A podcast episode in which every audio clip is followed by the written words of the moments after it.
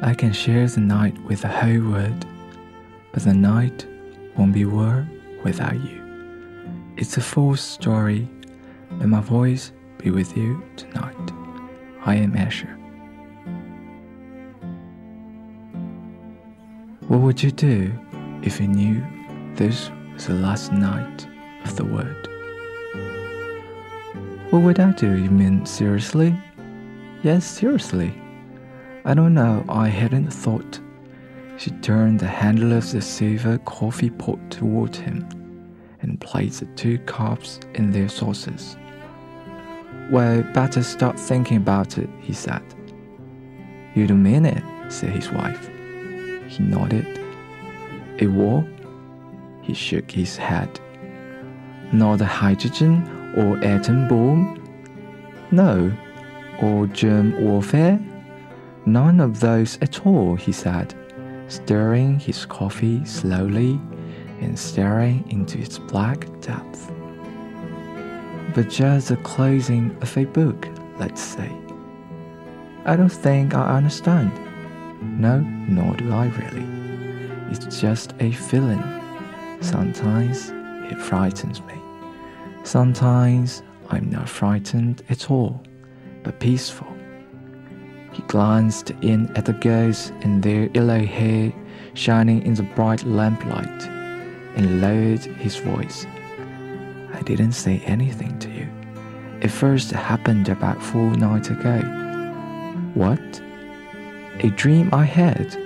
I dreamed that it was all going to be over, and a voice said it was not any kind of voice I can remember, but a voice anyway. It said things would stop here on earth. I didn't think too much about it when I woke the next morning, but then I went to work and the feeling is with me all day. And where will it stop? The wood, I mean. Sometimes during the night for us, and then as the night goes on around the world, those advancing portions will go too. It'll take 24 hours for it all to go. They sat a while, not touching their coffee. Then they lifted it slowly and drank, looking at each other. Do we deserve this? she said. It's not a matter of deserving, it's just that things didn't work out. I noticed you didn't even argue about this. Why not? I guess I have a reason, she said. I didn't want to say anything. It happened last night, and the women on the block are talking about it. Just among themselves, she picked up the evening paper and held it toward him. There's nothing in the news about it. No, everyone knows, so what's the need? He took the paper and sat back in his chair looking at the girls and then at her. Are you afraid? No, not even for the children. I always thought I would be frightened to death, but I'm not. Do you know, I won't miss anything but you and the girls. I never liked the cities or autos or factories or my work or anything except you three. I will miss a thing except my family and perhaps the change in the weather in a glass of cool water when the weather is hot, or the luxury of sleeping. Just little things, really. How can we sit here and talk this way? Because there's nothing else to do. I wonder what everyone else will do now, this evening, for the next few hours. Go to a show? listen to the radio, watch the TV, play cards, put the children to bed, get to bed themselves, like always. In a way, that's something to be proud of, like always. We are not all bad. They sat a moment, and then he poured more coffee. Why do you suppose it's night? Because why not so nice in the past 10 years of in the last century or 5 centuries ago or 10? Why, he said, what shall it be? wash the dishes? They washed the dishes carefully and stacked them away with especial neatness.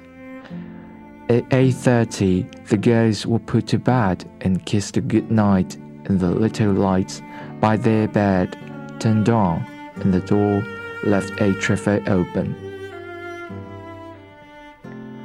I wonder, said the husband, coming out and looking back, standing there with his pipe for a moment.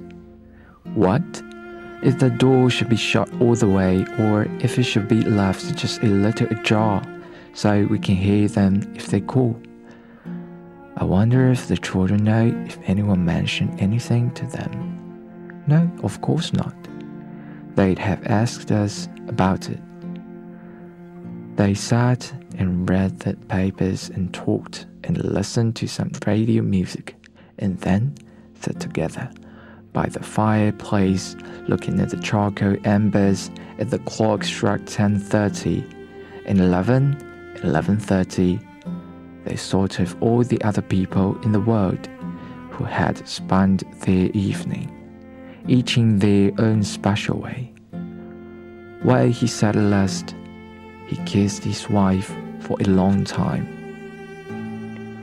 We've been good for each other anyway. Do you want to cry? he asked. I don't think so. They went through the house and turned out the lights and locked the doors and went into the bedroom and standing the night cool darkness undressing. She took the spread from the bed and folded it carefully over a chair, as always, and pushed back the covers. The sheets are so cool and clean and nice, she said. I'm tired. We both tired. They got into bed and lay back. Wait a moment, she said. He heard her get up and go out in the back of the house, and then he heard the soft shuffling of a swinging door. A moment later, she was back. I left the water running in the kitchen, she said. I turned the faucet off. Something about this was so funny that he had laughed. She laughed with him, knowing what it was that she had done that was so funny that he stopped laughing at last and lay there cool night's bed. Their hands clasped, their heads together. Good night, he said. After a moment, good night, she said, adding softly, dear.